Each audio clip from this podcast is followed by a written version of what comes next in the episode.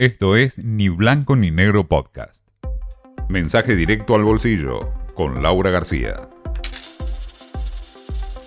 Miley estuvo caminando por las calles de Manhattan y está acompañado, entre otros, ¿no? de su comitiva, por Gerardo Wertheim, quien sería el embajador de la Argentina ante la Casa Blanca, y mm, resulta ser que es amigo personal de Bill Clinton, con lo cual eh, mm, Milley se prepara para un encuentro personal con el expresidente de los Estados Unidos. Mientras tanto, aprovechando esta escala en Nueva York, el ala económica que acompaña a Milley, estuvo por supuesto haciendo contactos con banqueros y fondos de Wall Street. Está con él el Toto Caputo, bastante extraño, ¿no? Porque Milley le insiste que quiere que sea su, su, ministro de Economía. Caputo tiene serias objeciones en relación a algunas convicciones de Milley, como la dolarización o el cierre del Banco Central, pero Milei pareciera no verlo como un obstáculo insalvable. De todos modos, explicaron que mm, no iban a pedir fondos frescos ni nada parecido, ¿no? Básicamente van a explicar quién es Milei. Y bueno, ya preparándose para el martes en Washington, tener eh, las reuniones del caso con la administración eh, norteamericana, en la Casa Blanca, también con el FMI.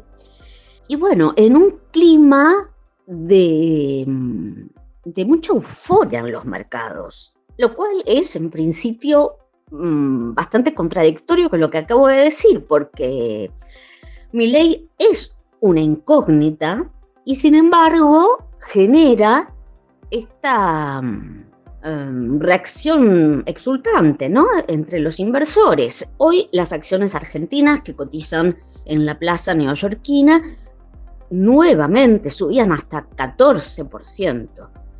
En la semana que va desde el triunfo de Milley en el balotage, este grupo de acciones con cotización estadounidense ya aumentaron su valor de mercado en 12 mil millones de dólares. Así que bueno, hay claramente una mirada positiva, al menos en el, en el cambio, en el recambio que hubo, más allá de mi ley, quizá. A todo esto, los dólares en la Argentina se, están eh, desinflando, o sea, se mantienen o se desinflan. El blue mm, volvió a caer un poquito, pero por ejemplo el, el hoy cayó con mucha fuerza, muy, muy notable, ¿no? Todos los dólares están bajistas, ¿no?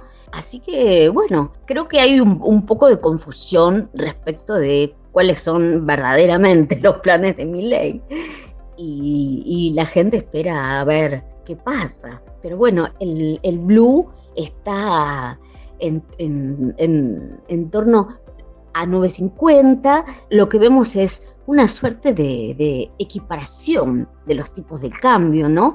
Que, empiezan a estar en, una misma zona, eh, todos, como preparando el terreno quizá para una unificación, pero son conjeturas, ¿no? Porque quizás finalmente no avance con la dolarización. Bueno, en principio habrá que ver cómo se lleva con, con Biden y bueno, cómo lo recibe y si tiene algún mensaje para mi ley, algún consejo. Eh, creo que como tantos está más está, está Estados Unidos más contento de haber dejado atrás el ciclo K que otra cosa. Esto fue Ni Blanco ni Negro Podcast.